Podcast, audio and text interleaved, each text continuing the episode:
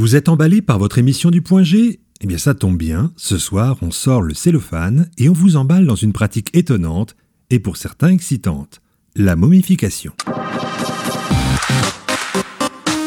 Réservée aux morts il y a des milliers d'années, c'est bien cette même pratique que nous avons transformée en jeu sexuel de l'univers BDSM. Quels sont les effets recherchés, comment bien le pratiquer? Et quels en sont les dangers? C'est ce que nous allons voir dans cet épisode consacré à la momification.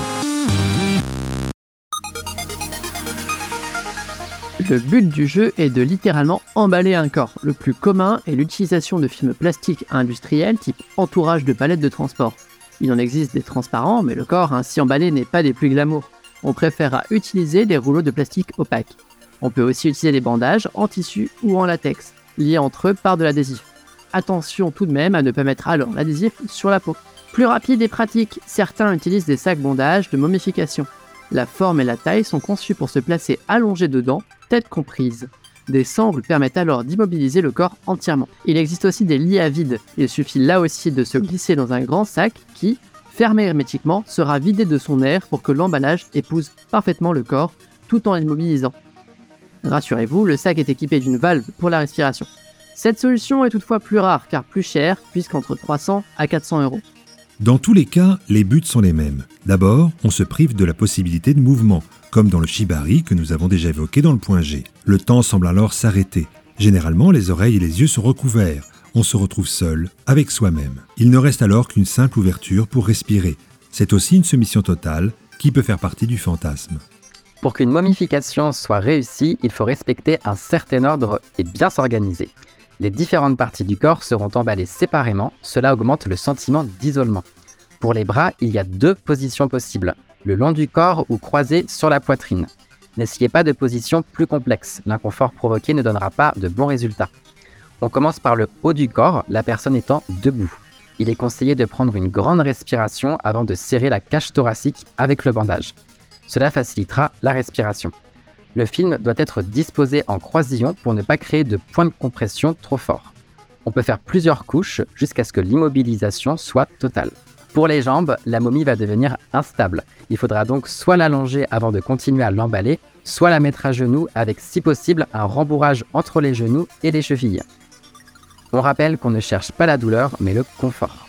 Si possible, la présence d'une troisième personne est recommandée pour éviter toute chute.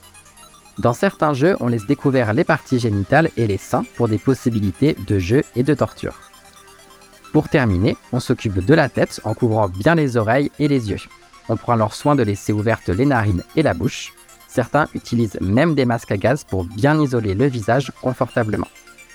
Dans certains cas, on peut attacher la personne en l'unifiant à une planche rigide, ceci augmentera l'immobilisation et donc le sentiment de soumission. Certains plastiques se resserrent une fois chauffés. On peut alors utiliser une source de chaleur comme un sèche-cheveux pour que le film plastique se moule encore plus au corps. Le tout doit être fait dans le calme et sans hâte. Une fois emballée, il faut que quelqu'un reste en permanence à côté de la momie. On peut aussi jouer avec elle en transperçant par exemple le plastique avec de longues aiguilles. Le visuel en devient alors encore plus spectaculaire. Pour les débutants, il est conseillé de ne pas dépasser les 15 minutes momifiées. Généralement, on ne dépasse pas une heure, mais il est possible de faire durer le plaisir. La momification ne doit toutefois pas être à l'origine de douleurs. On a vu les effets recherchés et la technique. Mais comme toutes les pratiques BDSM, il ne faut pas faire n'importe quoi. Il peut y avoir des dangers pour la santé. En effet, il y a beaucoup d'écueils à éviter pour que la momification reste un plaisir et une expérience enrichissante, non traumatisante, surtout quand on débute. Il est indispensable de communiquer avec son partenaire tout au long de la momification, et les positions doivent aussi être confortables. On a vu par exemple qu'il fallait bien gonfler la cage thoracique lors du serrage. La respiration doit être normale il faut qu'à tout moment, la momie puisse s'exprimer. Elle ne pourra pas bouger, seule la voix sera en contact avec l'extérieur. Soyez attentif et convenez d'un signal d'arrêt clair en cas de malaise. Pour les débutants, il peut y avoir une phase de panique après la privation de l'ouïe et surtout de la vue. Dans ce cas, libérer les yeux règle généralement le problème. Gardez toutefois des ciseaux de préférence non pointus à portée de main. Ils permettront de libérer la momie rapidement sans la blesser. Veillez aussi à ce que la chaleur de la pièce ne soit pas excessive. On évitera donc de faire ce genre de pratique en pleine canicule. La momie va en effet forcément suer et se déshydrater. Il est d'ailleurs conseillé de bien boire avant et après l'exercice, et même pendant au besoin. En parlant de chaleur, on a vu qu'il était possible d'utiliser le resserrement du film plastique à forte température.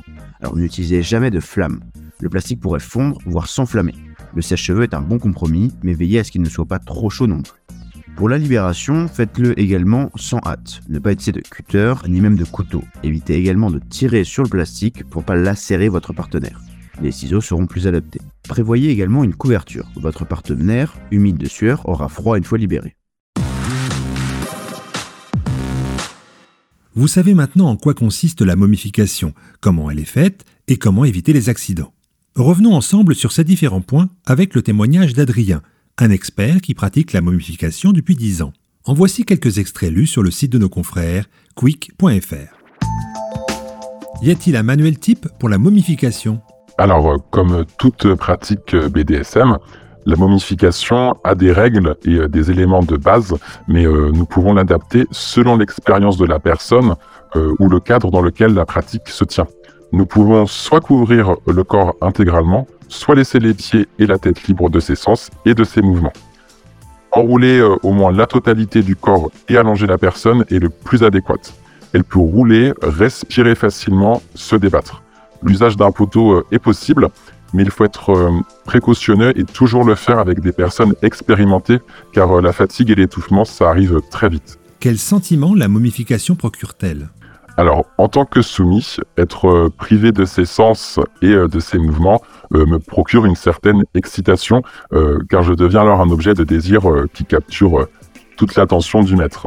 Cela permet de repousser un peu plus ses limites selon le serrage de la matière, un peu comme un exercice physique intense.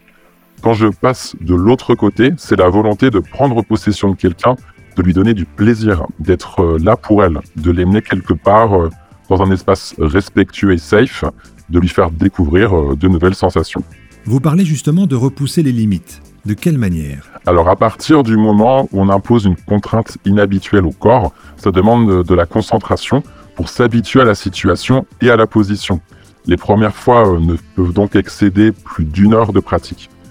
Quand on a de l'expérience, on peut étaler la séance de momification sur plusieurs heures.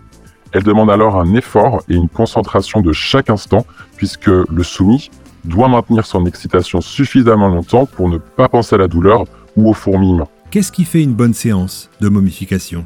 Alors la confiance et la sécurité qui sont la base de toute pratique fétichiste et BDSM. Nous ne faisons pas ça avec le premier venu évidemment. Une momification se prépare tout le temps. C'est important de définir un cadre approprié et des limites, d'être présent tout le temps en cas de problème.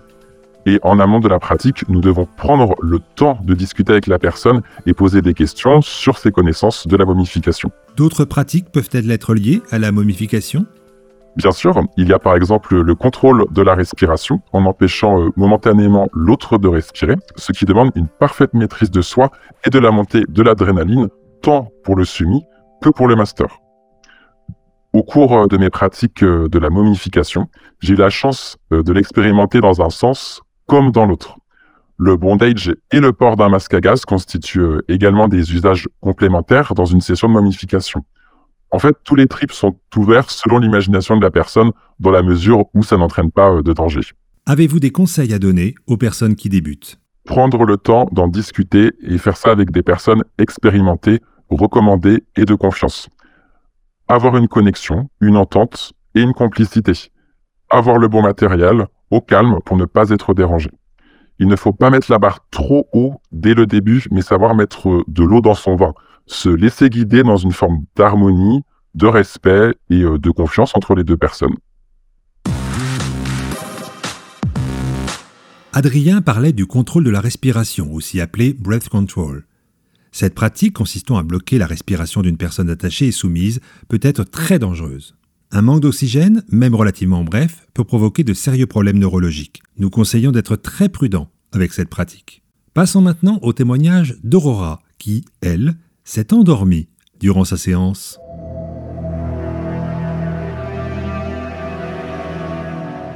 L'emballage de mon corps sous plastique est pour moi une autre forme de bondage. Il en a la connotation de contrainte, qu'il décuple, plus un effet tout particulier de perception sur la peau. En revanche, jamais je ne me laisserai recouvrir le visage et je ne suis pas non plus adepte du breath control, que je pense risquer malgré tout quelque part. Pour m'envelopper, c'est monsieur qui tourne autour de moi et le film de cellophane qui valse, mais qui, seconde après seconde, adhère à lui-même et finit par fabriquer un carcan tout à fait rigide. Je me sens compressée de toutes parts, bien plus que dans un simple bondage qui laisse libre bien des marges de chair. J'aime finir par être cette statue totalement dépendante que monsieur est obligé de porter s'il veut la déplacer. Quant à rester immobile dans cette chaleur torpeur, eh bien oui, c'est pour moi une sensation érotisante. Un jour, monsieur m'avait dit ironiquement bah, Si tu es si bien que ça, tu n'as qu'à dormir ainsi. J'étais sur le point de sombrer. Nous étions l'un comme l'autre euh, fatigués ce jour-là. Et je me suis laissé aller, constatant qu'il prenait un livre pour s'y plonger et sachant bien que c'était une fin de menace et que quelques minutes après, il me délivrerait. Ce sont quelques heures qui se sont écoulées et j'ai fini par me réveiller complètement en nage dans mon habit transparent. La lumière était bien présente et lui dormait comme un bienheureux, le bouquin retombé sur son cou. J'ai dû me contorsionner en de nombreuses roulades afin de lui donner de grands coups de tout mon poids figé et appeler d'une voix vigoureuse avant de l'extirper des bras de Morphée. Je marinais dans un bon litre d'eau lorsqu'il m'a enfin libéré. La morale ne sera pas celle qu'on pense, je suis maintenant certaine que toutes les publicités faites autour des sudisettes sont mensongères. Un gramme ne manquait à l'appel le lendemain matin. Une fois momifié, on devient en quelque sorte un objet inerte, ce qui permet aussi la forniphilie. Cet art, car certains pensent que c'en est un, est celui de transformer un homme ou une femme en objet, en table, en tabouret ou en mannequin. La forniphilie est un terme inventé dans les années 80, formé de trois mots fourniture, fornication et philie pour l'attirance. Cette pratique s'apparente à un jeu de rôle où une personne aime utiliser un humain comme un objet. Ce peut être un meuble ou un sextoy. La momification n'est donc pas une fin en soi, d'autres fantasmes peuvent s'y greffer. En vous rappelant que toutes les pratiques que nous évoquons ne sont possibles qu'avec le consentement de tous les participants en pleine conscience. Ne forcez pas votre esprit et votre corps pour faire plaisir. Il faut que chacun y trouve son compte. En espérant que vous trouviez votre point G, en tout cas, celui-ci est terminé. Que le plaisir soit avec vous. C'était le point G.